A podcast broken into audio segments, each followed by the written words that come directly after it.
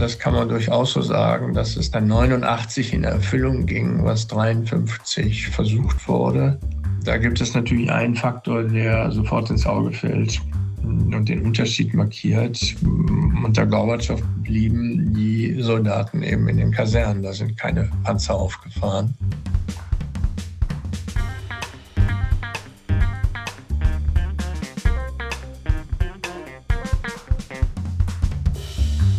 Willkommen zu Folge 71 von Erststimme. Am 17. Juni jährt sich der Volksaufstand in der DDR zum 70. Mal. An diesem Tag protestierten mehr als eine Million Menschen gegen die politischen und wirtschaftlichen Verhältnisse in der DDR. Und die Regierung ließ den Protest mit Panzern und Waffen niederschlagen.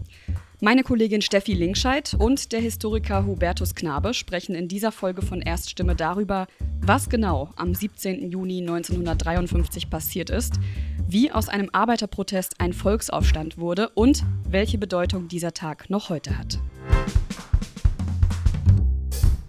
Herzlich willkommen beim Podcast Erststimme. Ich bin Steffi Linkscheid, Redakteurin beim Radiosender SWR 3.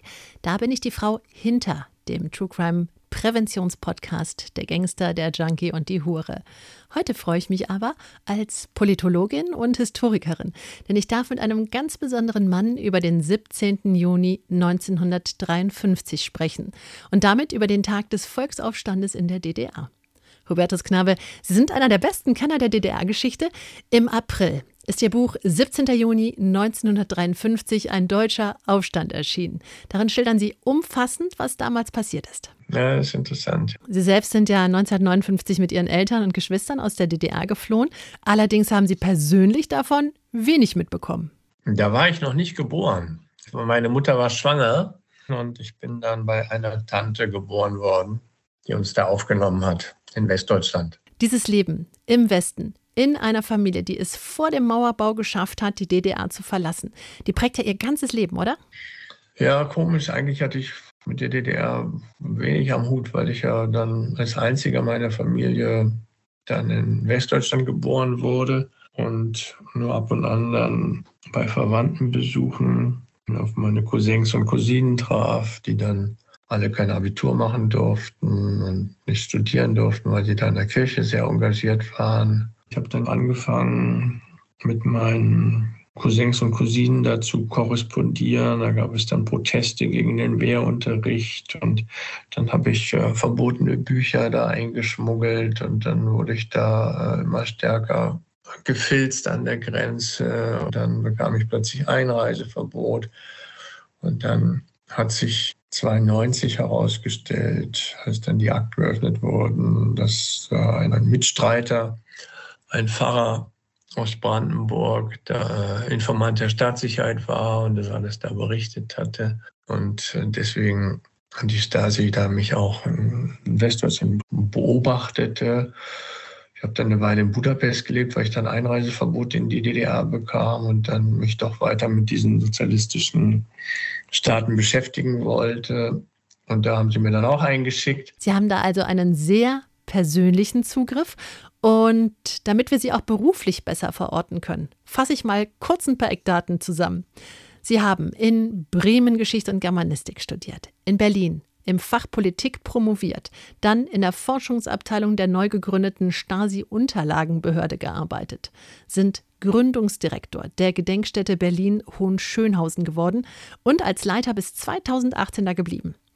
Seit drei Jahren freuen sich die Studierenden des Fachs Geschichte an der Uni Würzburg über ihre Vorlesungen. Und Sie haben ja schon gesagt, dass es so eine zentrale Frage gibt, die Sie eigentlich schon Ihr ganzes Leben lang begleitet. Wie kann es eigentlich dazu kommen, dass eine Ideologie, die sich die Befreiung der Menschen auf die Fahnen geschrieben hat, genau das Gegenteil bewirkt hat und in Terror und Diktatur äh, geendet hat? Durch den Wunsch, sich diese Frage zu beantworten, sind Sie so etwas wie Mr. Standardwerk geworden wenn es um das Thema Nachkriegsgeschichte vor allem in der DDR geht. Zu ihren wichtigsten Arbeiten, da zählen, ich zähle jetzt einfach mal auf, die Unterwanderte Republik Stasi im Westen, der diskrete Charme der DDR, Stasi und die Westmedien, Tag der Befreiung, das Kriegsende in Ostdeutschland. Die Täter sind unter uns. Über das Schönreden der SED-Diktatur und Honeckers Erben, die Wahrheit über die Linke. Und gerade erschien, wie eben gesagt, das Buch zum 17. Juni. Gibt es da so eine Weisheit, die Sie aus Ihrem bisherigen Schaffen mitnehmen für sich? Das ist sehr wichtig auch für die heutige Zeit, weil viele ja der Ansicht sind, auch heute, man müsse seine politischen Ziele mit Gewalt durchsetzen, man müsse äh, den Kapitalismus endlich abschaffen. Und da kann man eben ganz gut studieren an der Geschichte des Sozialismus in der DDR, dass wenn man eine politische Richtung verfolgt, die davon ausgeht, dass der Zweck die Mittel heiligt, und mich eben dann dazu legitimiert, andere Menschen notfalls zu ihrem Glück zu zwingen, dass das zwangsläufig in Diktatur, Überwachung und Terror endet. Ich sehe schon, warum Sie 2009 für Ihre Arbeit das Bundesverdienstkreuz am Bande bekommen haben. Und schenken Sie uns noch einen kleinen Blick auf den privaten Hubertus Knabe? Ich spiele Klavier. Spielen Sie richtig gut? So mittelmäßig würde ich sagen. Aber immerhin reicht es, um mir ab und an in Restaurants mein Essen zu verdienen. War das schon notwendig? Na, das vielleicht nicht, aber ich war auf der Suche nach einem Klavier. Das geht mir oft zum Urlaub und dann habe ich da eins am letzten Tag in Ibiza gefunden und dann wurde daraus eine Einladung zu einem sehr schönen Abendessen. Und ich habe es dann sehr bedauert, abreisen zu müssen, weil er mich auch zu sich nach Hause eingeladen hatte, der Restaurantbesitzer und fragt, ob ich nicht jeden Abend dort spielen könnte. Da würde ich zwar jetzt gern was hören, aber steigen wir mal ins Thema ein. Und dafür habe ich uns ein Dokument von Konrad Adenauer, dem Kanzler der Bundesrepublik Deutschland, mitgebracht. Meine Damen und meine Herren, die Ereignisse in Berlin haben in der deutschen Öffentlichkeit und darüber hinaus in der Welt starken Widerhall gefunden. Die Bundesregierung empfindet mit den Männern und Frauen, die heute in Berlin Befreiung von Unterdrückung und Not verlangen. Wir versichern Ihnen, dass wir in innerster Verbundenheit zu Ihnen stehen. Das hat er gesagt am 17. Juni nachmittags zur Eröffnung der Plenarsitzung in Bonn, der damaligen Hauptstadt der Bundesrepublik. Denn unser Thema ist heute, wie gesagt, der Arbeiteraufstand am 17. Juni 1953 und der hätte das Ende der DDR bedeuten können. Und das nur vier Jahre nach deren Gründung.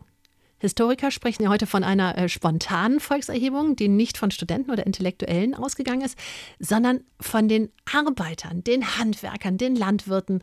Und die Initialzündung dafür gab es drei Wochen davor, als der Ministerrat der DDR unter SED-Chef Walter Ulbricht im Mai beschlossen hat, die Produktion im Land um durchschnittlich 10 Prozent zu erhöhen. Das sollte dann spätestens ab Juni 53 gelten. Herr Knabe, nehmen Sie uns doch mal mit in die damalige Situation. Im Sommer zuvor war der Kurs massiv verschärft worden. Der sogenannte planmäßige Aufbau des Sozialismus wurde ausgerufen was vor allem zu vielen Verhaftungen führte, aber auch zur Kollektivierung von Bauernhöfen und Beschlagnahmung von Privatbetrieben, Handwerksbetrieben, verbunden mit einer sehr massiven penetranten Propaganda, sodass insgesamt eine große Anspannung herrschte, weil auf der anderen Seite die Versorgung der Bevölkerung sehr schlecht war. Äh, man konnte also nur mit Lebensmittelkarten die wichtigsten Dinge einkaufen und ähm, die anderen Dinge, die waren, wenn sie überhaupt zu kriegen waren, extrem teuer, weil die die Preise da mehrfach erhöht hatten. Alle waren also am Limit, körperlich, finanziell und massive Propaganda, haben Sie da eben gesagt. Können Sie uns das nochmal näher bringen? müsste man vielleicht sich so vorstellen, jetzt, wenn man so durch die deutschen Städte geht, sieht man ja auch viel Werbung und Reklame und da steht nun immer drauf, es lebe Joe Biden, der Führer der Werktätigen, es lebe Olaf Scholz, der Begründer des wissenschaftlichen Sozialismus. Die Lehre von Karl Marx ist allmächtig, weil sie wahr ist für die Interessen der Arbeiterklasse und aller Werktätigen. Und die Straßen waren eben gepflastert mit diesen Parolen und dann gab es riesige Bildnisse von Stalin, Marx und anderen Führern der kommunistischen Bewegung, die wirklich verhasst gewesen sein müssen. Denn es gibt dann Berichte, wie dann im Zuge dieser Demonstration sich Leute daran zu schaffen machen und äh, diese Bildnisse umstürzen. Schwarz-rot-goldene Fahne und ein Berliner Bär. Wegkommen, die Verbrecher. Der schönste Augenblick unseres Lebens. Wir haben die Bauarbeiter geholt von der Stalinallee, die rote Fahne vom Brandenburger Tor.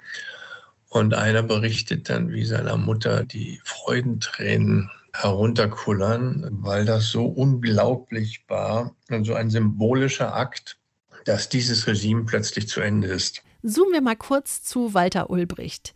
Der damalige Staatsratsvorsitzende wollte schnellstmöglichst wirtschaftliche Höchstleistungen und Sozialisierungsmaßnahmen durchsetzen. Der wollte sich profilieren. Und dieser Kurs war selbst innerhalb seiner Partei, der SED, umstritten. Das SED-Zentralorgan Neues Deutschland hat kurz vor dem Aufstand am 14. Juni sogar davor gewarnt, die Normenerhöhung mit Gewalt oder Tricks durchzusetzen. Und auch in Moskau war Ulbrichts Kurs echt umstritten. Man verlangte von ihm sogar nach Stalins Tod im März 53 eine langsamere Gangart, weil eh schon viele Menschen damals die DDR verlassen haben Richtung Westen. Soweit also die Gesamtsituation. Richtig spannend wird es dann am 16. Juni 53 300 Bauarbeiter hören in der Ostberliner Stalinallee einfach auf zu arbeiten.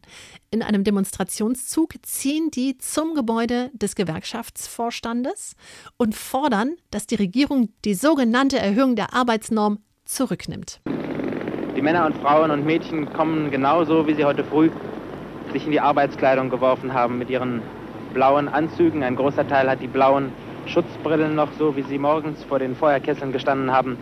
Wo arbeiten Sie denn? Henningsdorf, Arbeit, alles da! Wann fängt denn die Schicht an morgens? 6.10 Uhr. Und was hat dir den Anstoß gegeben? Ist der Entschluss heute Morgen gefallen oder gestern schon? Heute früh. Und die Kommunisten im Werk, was haben die gemacht? Kopf hängen lassen. Da war wirklich der Bär los und die waren also wild entschlossen, äh, sich zur Wehr zu setzen und sind dann losmarschiert in die Innenstädte und haben dann auch zum Streik aufgerufen, viele Machtzentralen der SED gestürmt. Also da steckte eine unheimliche Energie hinter, die ich im Nachhinein sehr beeindruckend finde. Das muss man sich ja vorstellen. Aus dieser spontanen Aktion wird innerhalb eines Tages ein breiter Aufstand der Bevölkerung gegen das SED-Regime. Wer mal an einer Demonstration und vielleicht an einer verbotenen Demonstration teilgenommen hat, der kennt vielleicht so ein bisschen das Gefühl, dass man erst so ein bisschen ängstlich und verzagt ist und plötzlich, weil es so viele sind, äh, spürt man doch eine gewisse Stärke. Und wenn dann noch die Polizei nirgendwo zu sehen ist, also keiner einem entgegentritt, dann ermutigt das eigentlich zu weitergehenden Forderungen. Und diese Dynamik ist also innerhalb weniger Stunden passiert. Ab 13 Uhr am 17. Juni, also schon am Tag danach, verhängt der Militärkommandant im sowjetischen Sektor von Berlin den Ausnahmezustand. Er verbietet öffentliche Ansammlungen von Gruppen über drei Personen. Er gibt eine Art Ausgangssperre von 21 bis 5 Uhr. Bei Verstoß drohen harte Strafen. Trotzdem verbreiten sich die Proteste wie ein Flächenbrand über die ganze DDR. Und das ohne Internet, ohne Handy, ohne Influencer. Die wichtigste Informationsquelle damals das Radio? Kurz nach Bekanntwerden dieser sowjetischen Anordnung, mit der in Ostberlin alle Gewalt in die Hände des sowjetischen Militärkommandanten gelegt ist, begannen sowjetische Panzer die Hauptstraßen der Ostberliner Innenstadt von den Zehntausenden Demonstranten zu räumen und es fielen die ersten Schüsse. Zweitwichtigste Quelle, der Buschfunk. Wenn dann man morgens in der Straßenbahn zur Arbeit fuhr, dann ging das schon los, hast du schon gehört, in Berlin, die haben gestern da gestreikt und die rufen zum Generalstreik auf, da gab es eine Demonstration. Dann ging das weiter in den Werkhallen. Einzelne gingen da von Halle zu Halle und sagten, also wir müssen jetzt eine Versammlung durchführen, darüber reden und Solidarität zeigen. Und dann kamen da eben mehrere hundert und oftmals dann auch mehrere tausend Menschen im Werkshof oder in einer Halle zusammen. Woran machen Sie denn fest, dass es wirklich spontan gewesen ist? Es gibt nirgendwo auf keinem Foto Transparente. weil dazu gar nicht die Zeit war, sondern die kamen eben da morgens äh, an und dann wurde diskutiert, versammelt, gestreikt und dann losmarschiert. Da ist also keiner auf die Idee gekommen, irgendwelche Plakate oder Transparente zu malen. Es gibt ein einziges vom Vortag. Wir Bauarbeiter fordern Normsenkung, aber das ist eine ganz seltene Ausnahme. Normalerweise sind die einfach gleich losmarschiert und dann wurden es eben sehr schnell immer mehr. 100.000 Menschen allein in Ostberlin. In Halle sind 60.000 auf der Straße. In Leipzig 40.000.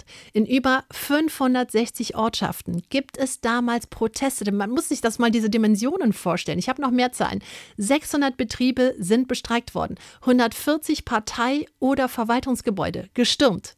Und dann sieht man so eine Metamorphose, wo es eben anfangs eher um soziale Forderungen geht. Diese Normerhöhung, die war eigentlich schon zurückgenommen, aber das war nicht so richtig angekommen.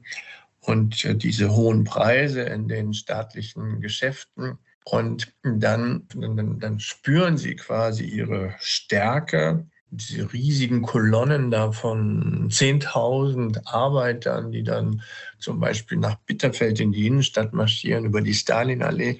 Und dann wird das sehr schnell politisch. Das ist derselbe Vorgang, der auch in Berlin am Vortag stattgefunden hatte, nämlich dass die sozialen Forderungen dann in politische umschlugen, Rücktritt der Regierung, freie Wahlen, Freilassung der politischen Gefangenen. Viele hatten ihre Angehörige da im Gefängnis sitzen. Die haben die Zuchthäuser aufgemacht, an was also waren, haben sie rausgeholt. Ja? Also wohin momentan wissen sie wohl selbst nicht. Dann sind auch die ganzen äh, Wagen, Polizeiwagen umgeworfen und äh, die Polizisten haben ihre Uniformen teilweise abgelegt, also so wie sie uns das erzählten. Nicht? 1400 Häftlinge werden aus Gefängnissen befreit. Es ist eine Massenbewegung. Das klingt unfassbar für mich in der heutigen Zeit. Das ist in der Tat ganz erstaunlich und das hebt diesen Aufstand auch heraus. Bei anderen Revolutionen konzentrierte sich das so auf Berlin zum Beispiel oder Kiel beim Matrosenaufstand. Aber hier in Ostdeutschland 1953 äh, war es auch auf dem Lande so, dass die Bauern dann vor die Kreisverwaltung zogen und die Freilassung der festgenommenen sogenannten Großbauern forderten oder dass äh, einzelne Bauern schon freigelassen wurden. Und dann wurde da also ein freudiger Empfang ihn bereitet und dann marschierte man eben durch das Dorf. Dann kam irgendwie der Parteisekretär auf dem Fahrrad an und sagte, hier ist Ausnahmezustand verhängt worden. Dann wird er vom Fahrrad gestoßen und in die Mistgrube geworfen. Also es hatte eher so Züge wie bei den Bauernkriegen, so eine eruptive Dynamik und auch zum Teil Gewalt. Sie haben in Ihrem Buch geschrieben, die SED-Führung ist von der Wucht der Proteste völlig überrascht worden. Und ich finde, das sieht man auch so ein bisschen, wenn Sie sagen, der Parteisekretär ist ja noch mit dem Fahrrad rumgefahren, um den Ausnahmezustand äh, auszurufen.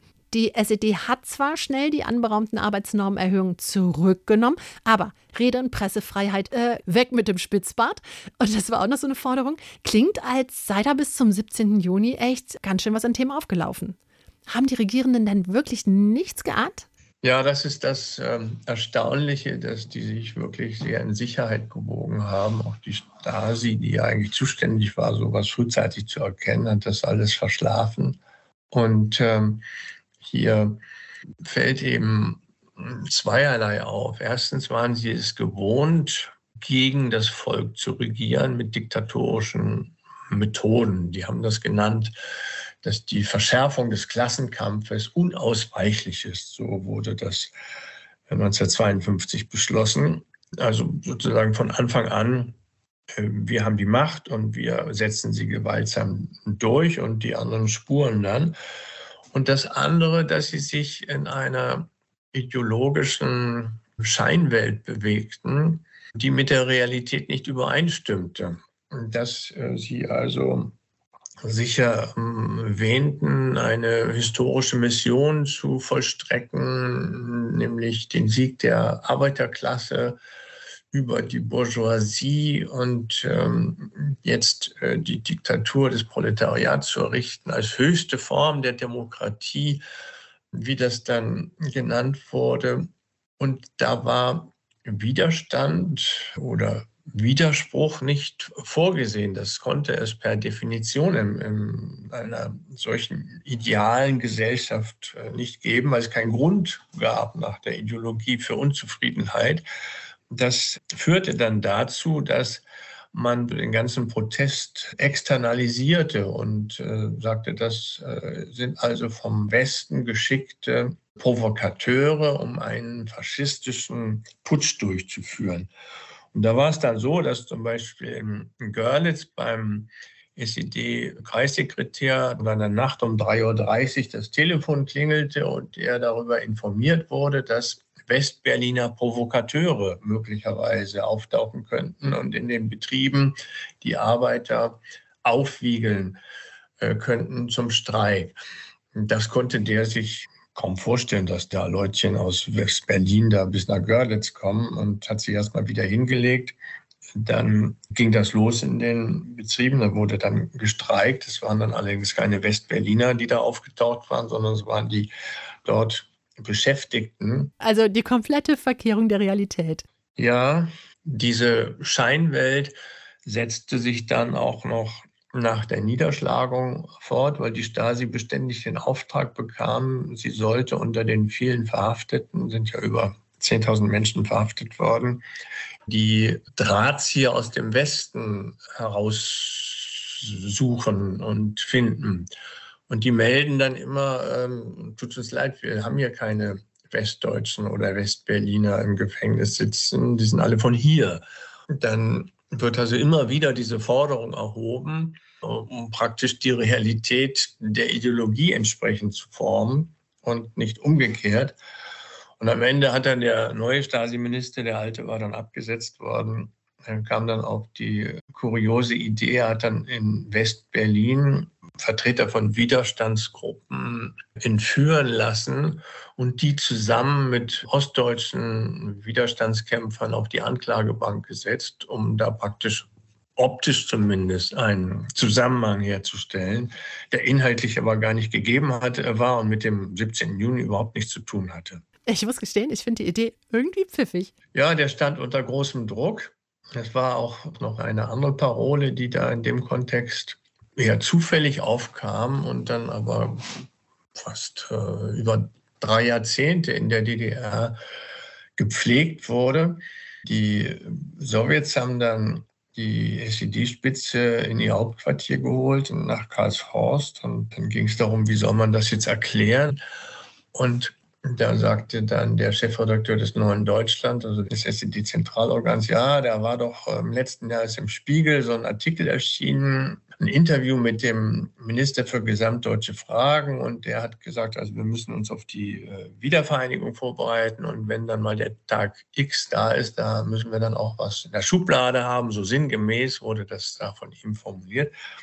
Und dann sagte er, dann könnten wir doch sagen, das war jetzt dieser Tag X, der vom Westen eben mit äh, Hilfe von Agenten herbeigeführt werden sollte. Und tatsächlich war es bis zum Ende der DDR so, dass der 17. Juni äh, immer in der Propaganda als Tag X bezeichnet wurde, was auch so ein bisschen ja, geheimnisvoll äh, klang. Aber es hatte mit diesem Interview überhaupt nichts zu tun. Was ist denn dann mit den vermeintlichen Agenten passiert, die ja nun mal eigentlich widerrechtlich gekidnappte Westdeutsche waren? Die wurden zu sehr langen Haftstrafen verurteilt. Zum Teil auch zum Tode. Insgesamt sterben ja bei dem Aufstand über 50 Menschen. Weit über 1000 werden wegen Beteiligung an einem faschistischen Putschversuch verurteilt. Sie haben in Ihrem Buch geschrieben, dass der Aufstand nur durch das Eingreifen der Roten Armee niedergeschlagen werden konnte. Ich schließe mal daraus, ohne das militärische Eingreifen des Kremls. Und na klar muss man auch noch erwähnen, das Stillhalten des Westens. Wäre also die SED-Diktatur schon 1953 zusammengebrochen?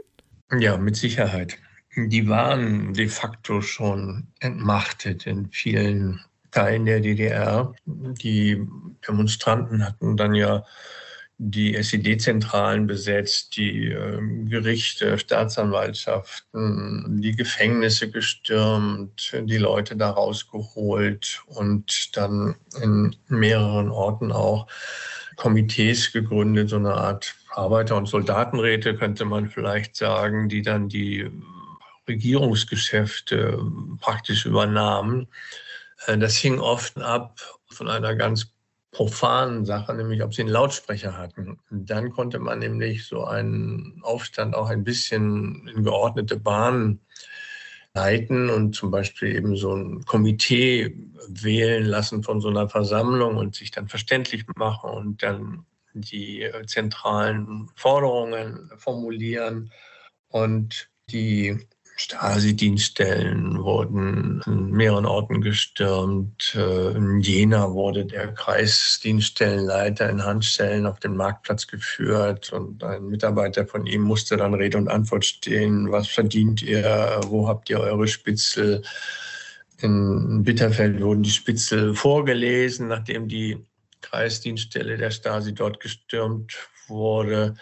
Niski, das ist vielleicht äh, noch das ein eindrücklichste Beispiel. Nach dem Sturm der Kreisdienststelle wurden die Mitarbeiter in den äh, Hundezwinger eingesperrt, der zu dieser Dienststelle dazugehörte. Und die hatten also die Macht praktisch verloren. Die Polizei funktionierte nicht mehr. Es ist entweder weggelaufen oder wurde entwaffnet. Die gerade neu im Aufbau befindliche DDR-Armee galt als unzuverlässig und war es auch. Die haben dann zum Teil ihre Karabiner selbst zerbrochen oder den Demonstranten übergeben, dann haben die die zerbrochen, ihre Uniformen ausgezogen, also die Uniformjacken, den Koppel in Görlitz in die Luft gehalten, damit jeder sehen kann, dass sie das äh, Zeug loswerden wollten. Was wir hier auch am Potsdamer Platz gesehen haben, dass die Polizei ihre Gewehre weggeworfen hat und sich solidarisch mit uns erklärte. Und dann gibt es die Info aus Moskau. Die Rote Armee kommt und stellt die Ordnung wieder her. Und da gab es ja auch so eine Metamorphose im Verhalten. Die sind da so erst mehr oder weniger fröhlich mit ihren Panzern auf die Straße gefahren und haben da aus der Luke geguckt und haben den Leuten gesagt, sie sollen da weggehen und das ist jetzt Ausnahmezustand und dürfen sich da nicht mehr aufhalten. Das hat also aber keinen besonders beeindruckt. Dann sind sie halt wie so große Schneeräummaschinen über die Plätze und Straßen gefahren, haben die Menschen vor sich her weggedrückt. Und hinterher liefen dann eben Infanterie, die das dann abgesperrt hielten. Und wenn dann Leute wieder zurückkehrten auf den Platz, der da gerade abgesperrt und geräumt worden war, dann wurde geschossen, erst Warnschüsse und dann auch auf die Menschen selbst. Als Abschluss des Leipziger Platzes hat man eine Barriere aufgebaut. Dahinter drei schwere russische Panzer, die die Straße vollkommen versperren und einen Durchgang zum sogenannten Haus der Ministerien unmöglich machen. Wahrscheinlich stehen dahinter noch viele weitere russische Panzer. Die Volkspolizei oder die Sowjets schießen, wie uns Augenzeugen sagten, vorläufig nur gegen die Häuserwände. Und das reichte dann eigentlich, um so viel Angst auszulösen, dass die Leute dann sich äh, da verzogen haben. Manchmal dauert es eine ganze Weile, die ganze Nacht war dann noch was los. Vor allem die Streiks gingen noch weiter in den nächsten Tagen an vielen Betrieben. Aber diese Machtdemonstration sind immerhin 16 Divisionen da eingefahren, auf äh, unbewaffnete Menschen losgelassen worden. Das hatte natürlich auch vor dem Hintergrund der ja noch nicht lange zurückliegenden Niederlage im Zweiten Weltkrieg ähm, dann doch erheblichen Eindruck gemacht. Vor allem als dann eben tatsächlich geschossen wurde und die ersten da aufs Pflaster fielen. Und da tat man gut daran, sich irgendwie in Sicherheit zu bringen. So endete das Ganze dann. Das war eine Anweisung aus Moskau, dass mehrere Personen demonstrativ standrechtlich erschossen werden sollten und diese Erschießung auf Plakaten und über Rundfunk und Lautsprecherwagen den Menschen bekannt zu machen sei. Boah, was für ein Psychoterror. Jetzt haben Sie da so in einem Nebensatz fast harmlos klingend gesagt, 16 Divisionen. Ich muss es nur mal kurz für die Leute, die sich damit nicht auskennen, einordnen. Eine Division ist ein militärischer Großverband mit zwischen 10 und 30.000 Soldaten. Das war ja eine Machtdemonstration, die zeigen sollte, hey, wir sind da, wir bekommen Sachen mit und wir greifen auch durch. Ich überlege gerade, wie viele Leopardpanzer hat Deutschland in die Ukraine geliefert? Ich glaube, 18 waren das. Und damals waren alleine in Berlin 600 sowjetische Panzer eingesetzt. So viel hat die Bundeswehr gar nicht. Die haben, glaube ich, im Moment ungefähr 200.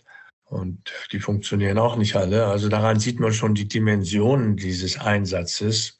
Und in anderen Städten war es eben ganz ähnlich da konnte sich der Aufstand oft nur länger halten und weiterentwickeln, weil es dauerte, ehe diese Panzer dann auch wirklich da waren. Also ist ja klar, dass man einen Panzerübungsplatz nicht im Industriegebiet errichtet, sondern irgendwo im Wald oder, oder beziehungsweise auf Wiesen und Feldern. Sagen Sie, klar, Riesenmachtdemonstration äh, hätte ich auch Respekt, aber warum haben die Menschen in der DDR es nicht nochmal versucht, vielleicht ein bisschen später? Man macht das nur, wenn man das Gefühl hat, dass das Aussicht auf Erfolg hat. Und das war eben am 17. doch anders, weil die Führung war verunsichert und die ähm, hatten dann plötzlich so einen Kurswechsel eingeleitet. Man wusste auch gar nicht, wie die Sowjets reagieren würden. Die waren ja auch gerade da äh, ziemlich in einer Auflösung befindlich nach Stalins Tod und in Nachfolgekämpfen. Da ging es um die Wiedervereinigung Deutschlands. Es war also alles so ein bisschen unklar.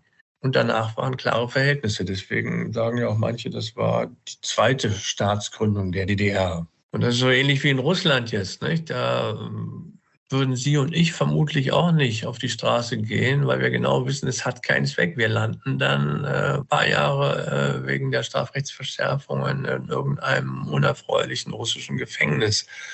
Ich finde ja spannend, dass der Westen vorher immer Hilfe angedeutet hat. Ja, wir wollen wieder ein Deutschland werden. Und mit dem Vier-Mächte-Status in Berlin hätten auch vier der fünf Siegermächte ja zumindest im Osten Präsenz zeigen können. Also mit ihren Soldaten oder Fahrzeugen. Wenigstens so ein hey, wir kriegen auch mit, was ihr da macht. Wir passen auch auf und ihr könnt auch nicht einfach eure Truppen hier mobilisieren und nach Berlin ziehen.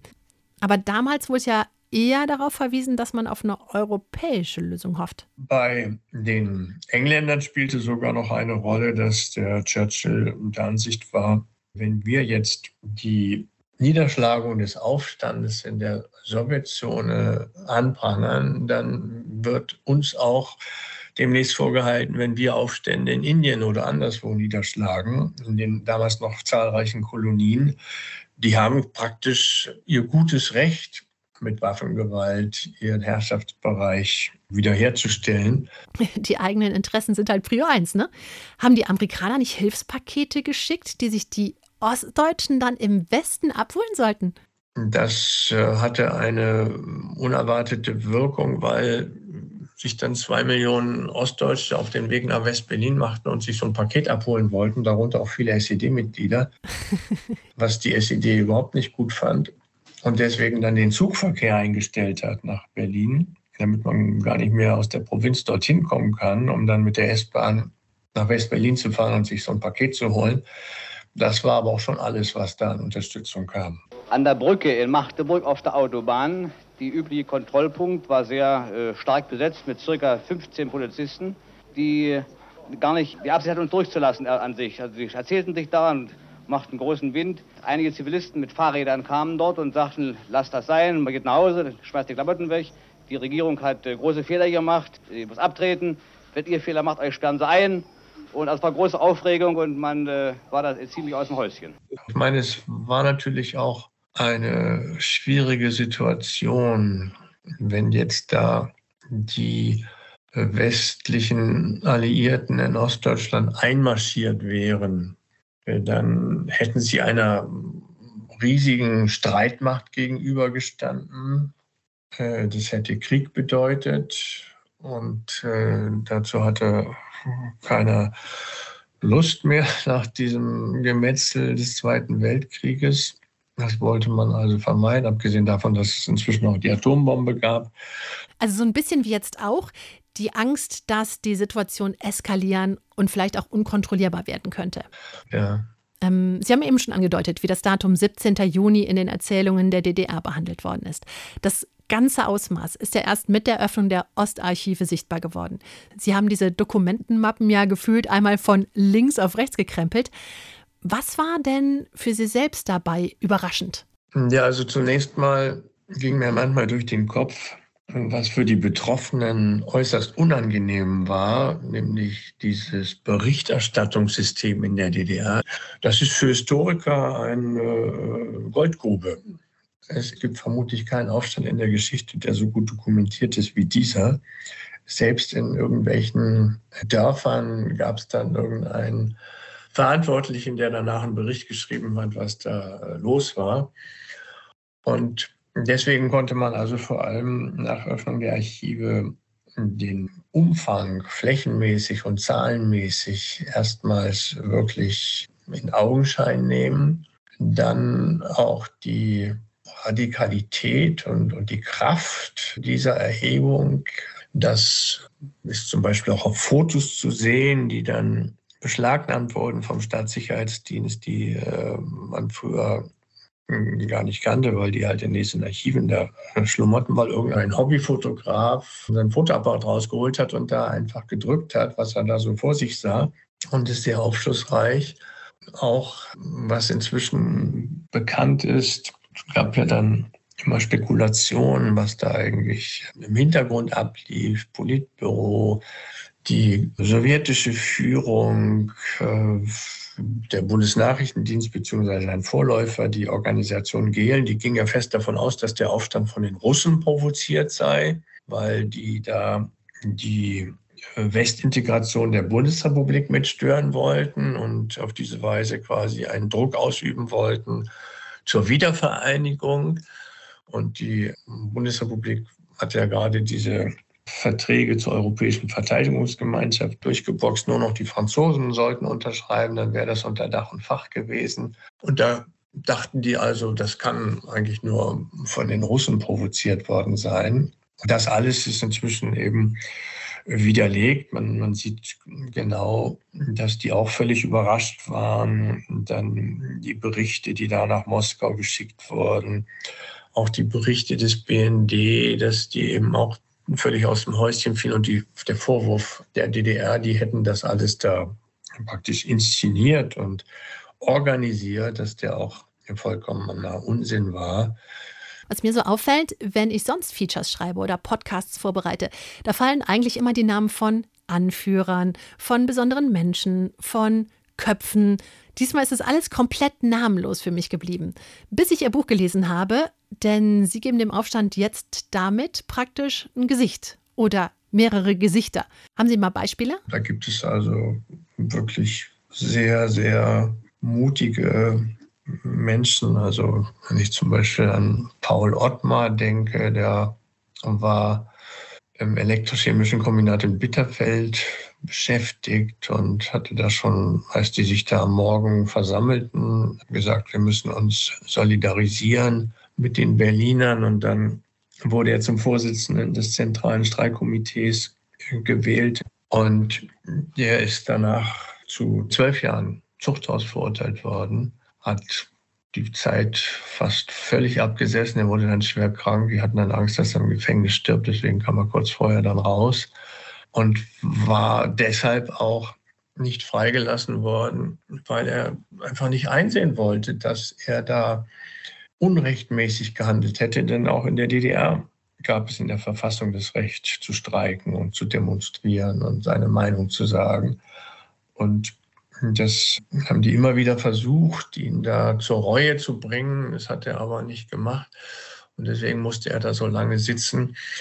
Ein Mitgefangener hat mir mal geschrieben, dass der so einen Nimbus hatte im Gefängnis. Der, der hieß unter den Gefangenen, das ist der Löwe von Bitterfeld, weil er eben so unbeugsam war. Und davon gibt es eben eine ganze Menge. Ein paar haben es ja auch geschafft zu fliehen, ne? Gott sei Dank. Der Mitstreiter von dem Ottmar Wilhelm Fiebelkorn, der war Grundschullehrer und der guckte da aus dem Fenster, als die mit ihrem äh, Arbeiterzug da die Stalinallee vorbeimarschierten bei ihm und ist dann runter mit seiner ganzen Schulklasse, hat sich da angeschlossen und ist mitgelaufen und er war dann Sprecher dieses Komitees und war auch so der politische Kopf. Der, äh, die Bitterfelder haben wirklich sehr ausgereifte Forderungen zu Papier gebracht. Glasklar, was jetzt passieren muss. Wo ich manchmal gedacht habe, also so ein Papier hat es in der friedlichen Revolution 89 hat keiner zustande gebracht. Und dann ist er dann heimlich nach West-Berlin und ist da insofern der Verfolgung davon gekommen. Vor allem bei Ihrer Arbeit für die Gedenkstätte Berlin-Hohenschönhausen haben Sie ja auch mit sehr vielen ehemaligen Inhaftierten und politischen Gefangenen der DDR gesprochen. Das war sicher auch ein sehr, sehr besonderer Zugang. Es ist einfach was anderes, ob Sie mit Lieschen Müller sprechen oder einem Mann, der acht Jahre in Bautzen gesessen hat. Das hat sozusagen eine andere Tiefe. Ist das dann für Sie auch so ein besonderer Ansporn, das, was die erzählen, dann auch öffentlich zugänglich zu machen? Die wurden ja doch selten gehört und spielten keine große Rolle. Und dann plötzlich begann diese ganze Nostalgiewelle, wo dann alles Mögliche aus der DDR plötzlich zum Vorbild erhoben wurde. Sie meinen sowas wie die gleichberechtigte Frau in der DDR? Wo gab es denn da mal im Politbüro eine Frau? Die einzige in der DDR-Regierung, äh, das war Margot Honecker, die Frau des Parteichefs, die einzige Ministerin. Und ähm, ja, das war dann so ein äh, Ansporn, auch diese persönlichen Gespräche hier ein bisschen beizutragen, wenn man so will, für Gerechtigkeit zu sorgen und dieses Schweigen aufzubrechen.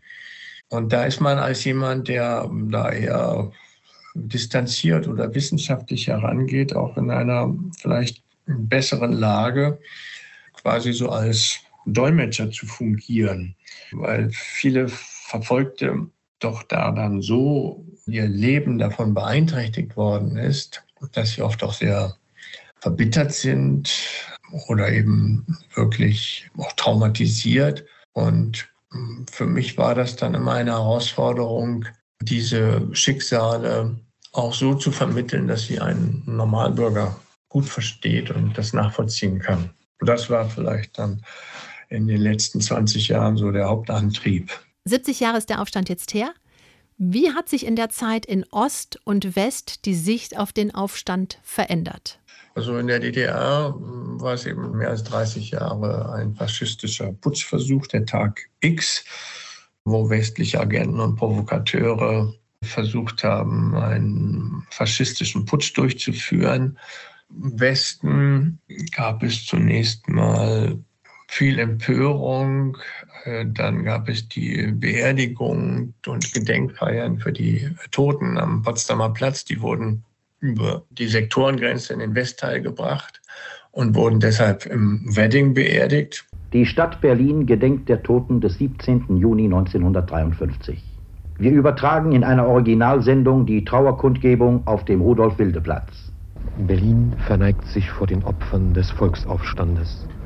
Sein Geist, seine ungebrochene Kraft ist vielleicht heute noch stärker als gestern spürbar in den Herzen derer, die unmittelbar an ihm teilgenommen haben, in den Herzen jener, denen die Hände gebunden sind. Es spricht der Bundeskanzler Dr. Adenauer. Der Toten, die ihr Blut dahingaben für die Freiheit, von brutalen und grausamen Machthabern vergossen, um ihre tyrannische Herrschaft aufrechtzuerhalten. Mit uns trauern Millionen Deutscher, mit uns trauern alle, die die Sklaverei hassen und die die Freiheit lieben. Die aus der übrigen DDR wurden überhaupt nicht beerdigt, die wurden irgendwie verbrannt und also die Leichnamen, so dass man teilweise noch bis heute nicht weiß, wo die eigentlich bestattet wurden. Aber das war dann so am Anfang wichtig. Dann wurde schon nach zwei, drei Wochen beschlossen, dass der Tag Feiertag werden sollte. Der einzige bundesrechtliche Feiertag. Alle anderen Feiertage sind in Deutschland ja von den Ländern ausgewählt. Und damit war das praktisch der Nationalfeiertag. An den Feiertag im Sommer kann ich mich sogar noch erinnern. Ich bin im Westen aufgewachsen, aber als Kind habe ich dann natürlich nie, nie, nie, nie nach dem Hintergrund gefragt. Äh, dann kam es aber doch zu einer wachsenden Kluft zwischen dem Erinnern an diesen Aufstand und der praktischen und tatsächlichen Entspannungspolitik, die ja darauf hinauslief, sich mit den Machthabern zu arrangieren. Und das passte irgendwie nicht zusammen. Einerseits bejubelt man den Aufstand gegen die Machthaber, andererseits arrangiert man sich mit ihnen und sagt, wir müssen uns mit denen gut stellen. Und dadurch wurde der Tag auch nach und nach so ausgehöhlt und äh, war so ein bisschen hohles Pathos, für viele jedenfalls. Und dann nach der friedlichen Revolution in der DDR wurde der ja auch dann sang- und klanglos abgeschafft. Und dann geriet der Tag trotz intensivster Forschungen, die dann einsetzen konnten, so nach und nach in Vergessenheit. Dann gab es nochmal einen großen Medienhype zum 50. Jahrestag, wo ganz viele Filme und Dokumentationen erschienen. Ja, und danach war eigentlich ziemliches Schweigen im Walde. Und das zeigt auch ein bisschen das Problem, dass in Deutschland eben der Widerstand gegen die kommunistische Diktatur deutlich weniger Aufmerksamkeit findet als der gegen die nationalsozialistische. Aber wäre das eine gute Sache gewesen, den 17. als Feiertag beizubehalten? Ja, ist ja auch noch nicht zu spät, könnte man ja heute noch machen. Die hatten sich halt damals überlegt, dass der Tag der Vereinigung das Erbe jetzt sozusagen erfüllt und deswegen langfristig äh, wichtiger ist. Ich glaube, Kohl hatte auch noch so ein pragmatisches Argument, dass im Juni die Leute dann halt äh, ins Grüne fahren, statt zu gedenken, weil es halt schönes Wetter ist. Und Oktober ist irgendwie günstiger für die öffentliche Aufmerksamkeit. Aber es ist auch eben eine, wenn man so will, langfristige Folge gewesen, dass eben im Osten das Datum stark tabuisiert war. Also es gibt keine einzige Oppositionsgruppe im Herbst 89, die sich da irgendwie drauf beruft. Ich habe mal einen äh, Inhaftierten Beteiligten des Aufstandes, äh, der in Hohenschönhausen da in diesem furchtbaren Kellergefängnis saß, ähm, länger mich mit ihm unterhalten. Der sagte, ja, also bei mir im Haus, da wohnt der Eppelmann, also der Pfarrer, der in der friedlichen Revolution und davor schon eine zentrale Rolle spielte. Und da habe ich ihn gefragt, ja, und ist der nie mal auf Sie zugekommen und hat gefragt, wie war denn das damals eigentlich? Haben Sie nie darüber geredet?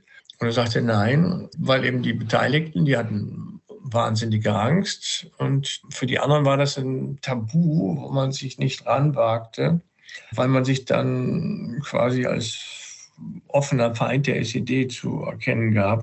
Und auch in Westdeutschland durch dieses Arrangement mit Honecker und Co.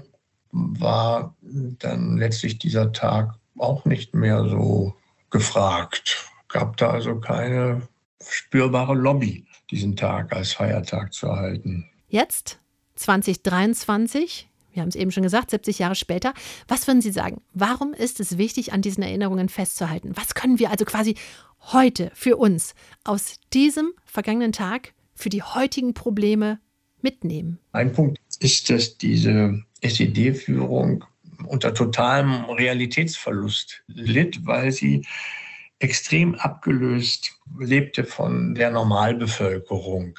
Da gibt es eine Szene in meinem Buch, wo Stefan Heim, glaube ich, den Fahrer eines glaube Politbüro-Mitglieds spricht und der beklagt sich, wie schlimm alles sei. Und dann sagt Heim, das ist der einzige Normalbürger, mit dem dieser Funktionär überhaupt in Berührung kommt. Und dann fragte ihn, ja, sagen Sie ihm denn das wenigstens auch mal?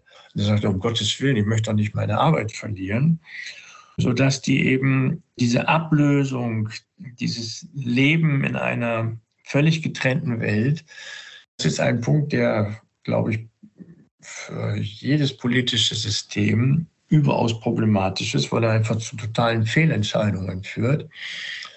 Und das kann man durchaus auch für heute konstatieren, dass viele Politiker da in einer, wie man das heute sagt, Blase leben und eigentlich mit normalen Bürgern kaum mehr in Berührung kommen. Und das ist schlecht.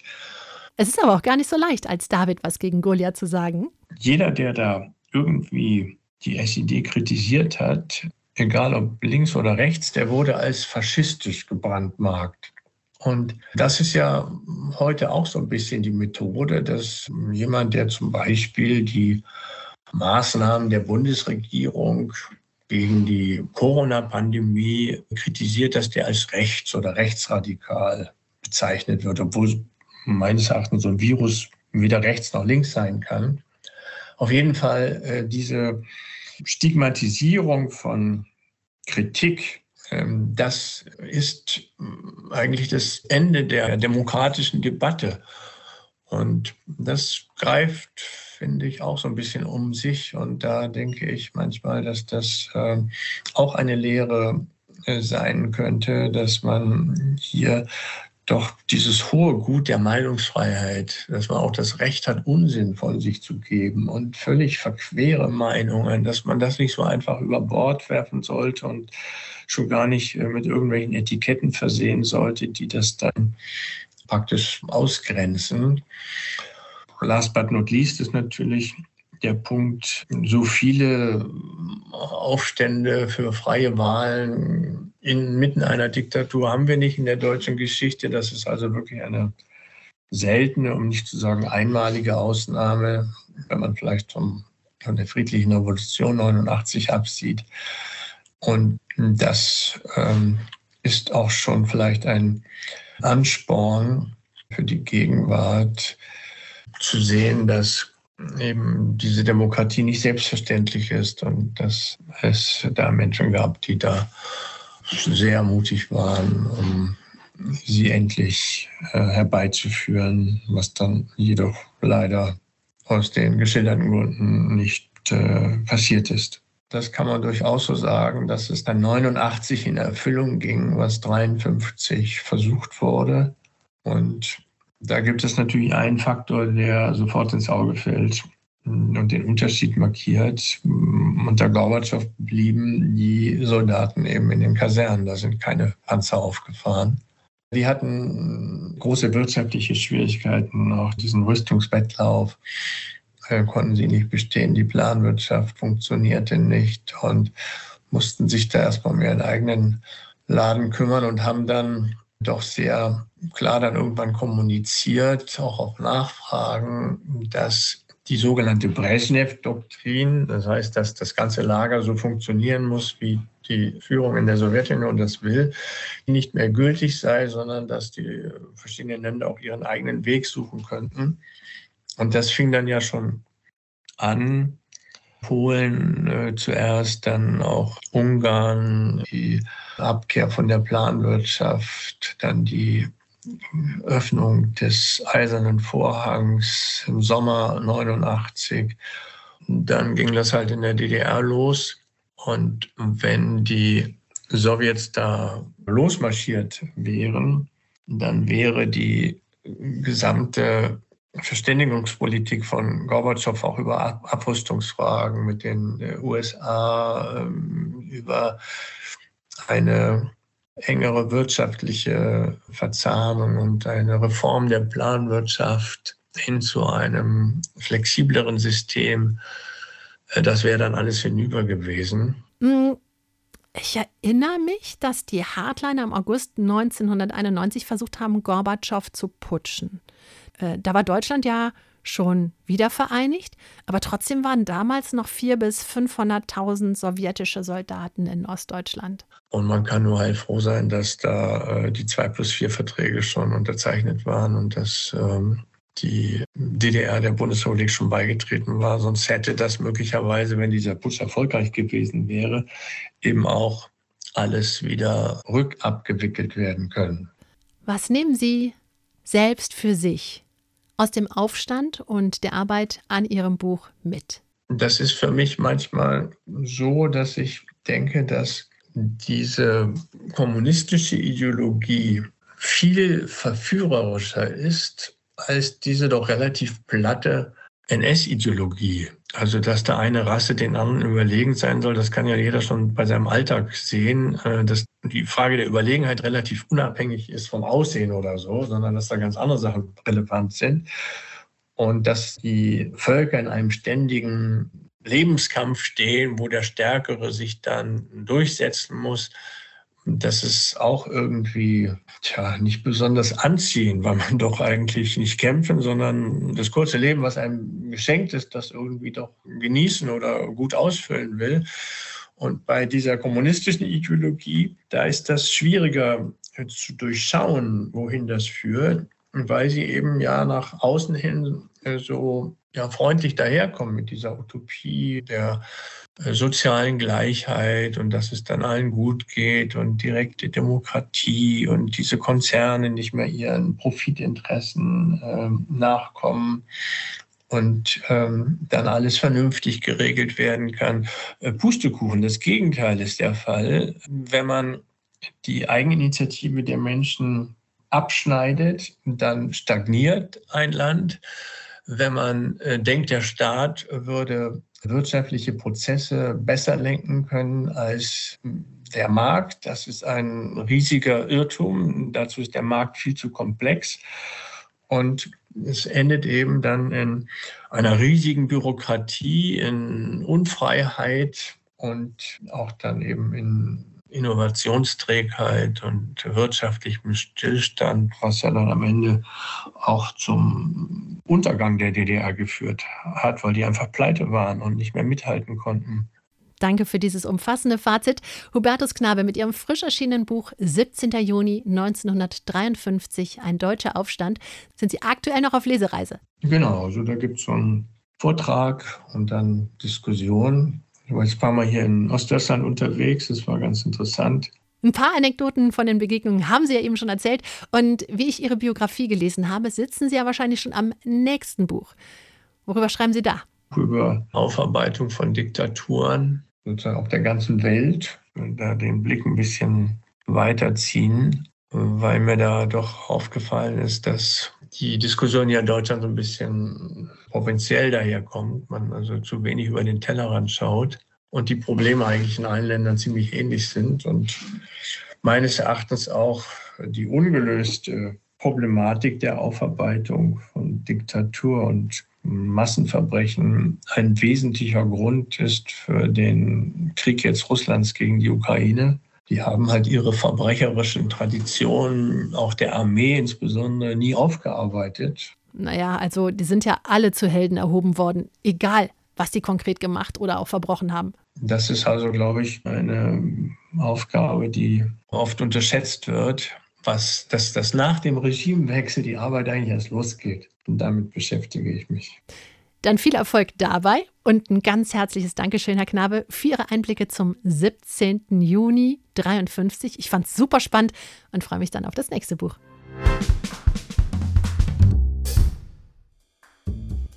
Das war Folge 71 von Erststimme. Die nächste Folge erscheint in zwei Wochen am 20. Juni. Wir freuen uns, wenn Sie auch dann wieder reinhören und wünschen Ihnen bis dahin eine gute Zeit.